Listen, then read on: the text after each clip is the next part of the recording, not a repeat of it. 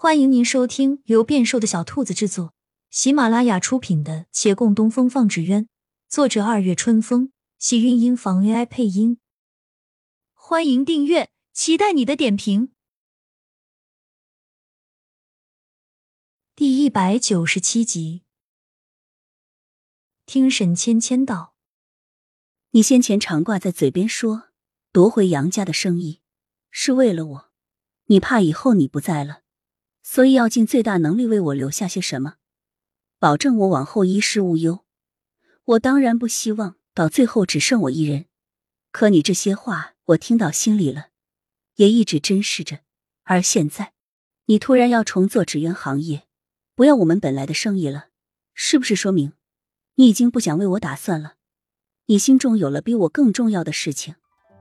杨连奇沉思片刻，才恍然大悟。的确是他思虑不周了，他不是没想到他，只是觉得这些年积攒的财力，应是够一个人后半辈子，甚至是普通人几辈子生活的。不过他也反应过来，谁会嫌钱太多？他柔声道：“好吧，听你的，那我们不改行了，你可以回去了吗？”杨少奶奶没回话，秦嫂却是心一紧，这才来就又没活干了吗？好在少奶奶并没有被劝动，她面上还挂着泪。暂时不回，你让我再想一想。好吧，我明日再来。杨连奇出了院子，没回雅香阁，去六渡街看了几家店的生意。经过长青斋，瞥见顾掌柜也在里面，本意挪了步，而想了想，又叹着气走开了。顾掌柜扭脸时，看见他的背影。叫了几声，人没听到，他只得作罢，回头向洛长青再问：“岳小哥今天当真要回来了？”“是啊，都走了小半年了。”“你说他中途还去了京师？”“是，京师有些富家公子们也对那禁忌纸鸢感兴趣，他与长公子去了一趟。如果纸鸢在京师的传播能够顺利。”此行达到二十余年前的高度是迟早的事，兰儿这次是当之无愧的功臣。是啊，你看看外面这些人，无不在称赞岳小哥。哦，他们还准备推举岳小哥作为牵头人呢。当真？这还有假？牵头人可号召各派汇聚，统一下发行内规则。上一位牵头人是你爹，你爹不在后，这些年就没了。如今岳小哥能得此殊荣，足以证明大家对他、对你们长青斋的认可。牵头人推举出来，此行正式回归。届时，大家应该能想起来我是唐派了。哎，说起来，你木派若证明。只怕还不太容易，但要相信，早晚会有这一天。嗯，他重重点头。顾掌柜心道：月兰既然去了京师，定会去瞧一瞧小峰。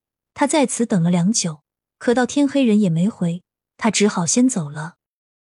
骆长青也有些忧心，左等右等，等到深夜，终于听到有人推门。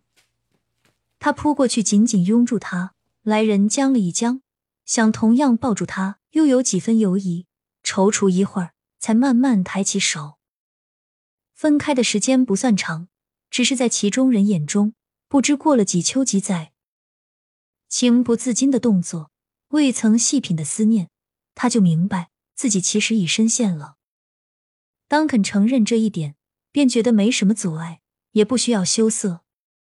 许久后才松开他，来人道自己不累，不用去休息，便坐在桌边讲了一讲此段行程。在亳州以及其他州郡，都是传授竞技规则，培养工作人员，训练参赛团队，这些没什么好说的。倒是在京师有些故人需讲与他们听。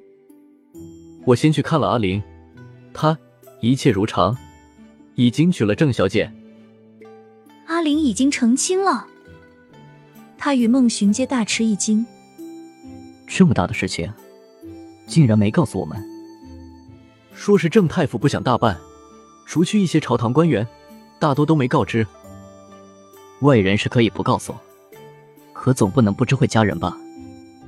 不方便叫我们去，起码该来封书信啊。阿玲十分繁忙，兴许是忘记了。孟寻瞪着眼，哼了一声：“这么大的事都能忘，我看他就是不想让我们知道。这是喜事，怎会不想让我们知道？说不准啊，谁知道二师哥心里想什么？”骆长青摇摇头，转过脸，十足坦然按着月兰的手，又问：“你方才说起阿玲一切如常的时候，略有迟疑，莫不是她遇到了什么事？”月兰盯着他的手，怔了一怔，不自觉弯起嘴角，眉眼里都是溢出来的笑意。那被按着的手不愿意动，他用左手端起茶盏，喝了一口，道：“倒也不算大事，是他自己心里总不痛快。这户部侍郎的位置已有几年，他兢兢业业、废寝忘食做了许多的实事，品阶却一直止步不前了。才几年而已，能升到哪去呢？”二师哥是之前升的太快了，突然不再变，这才觉得郁郁不得志。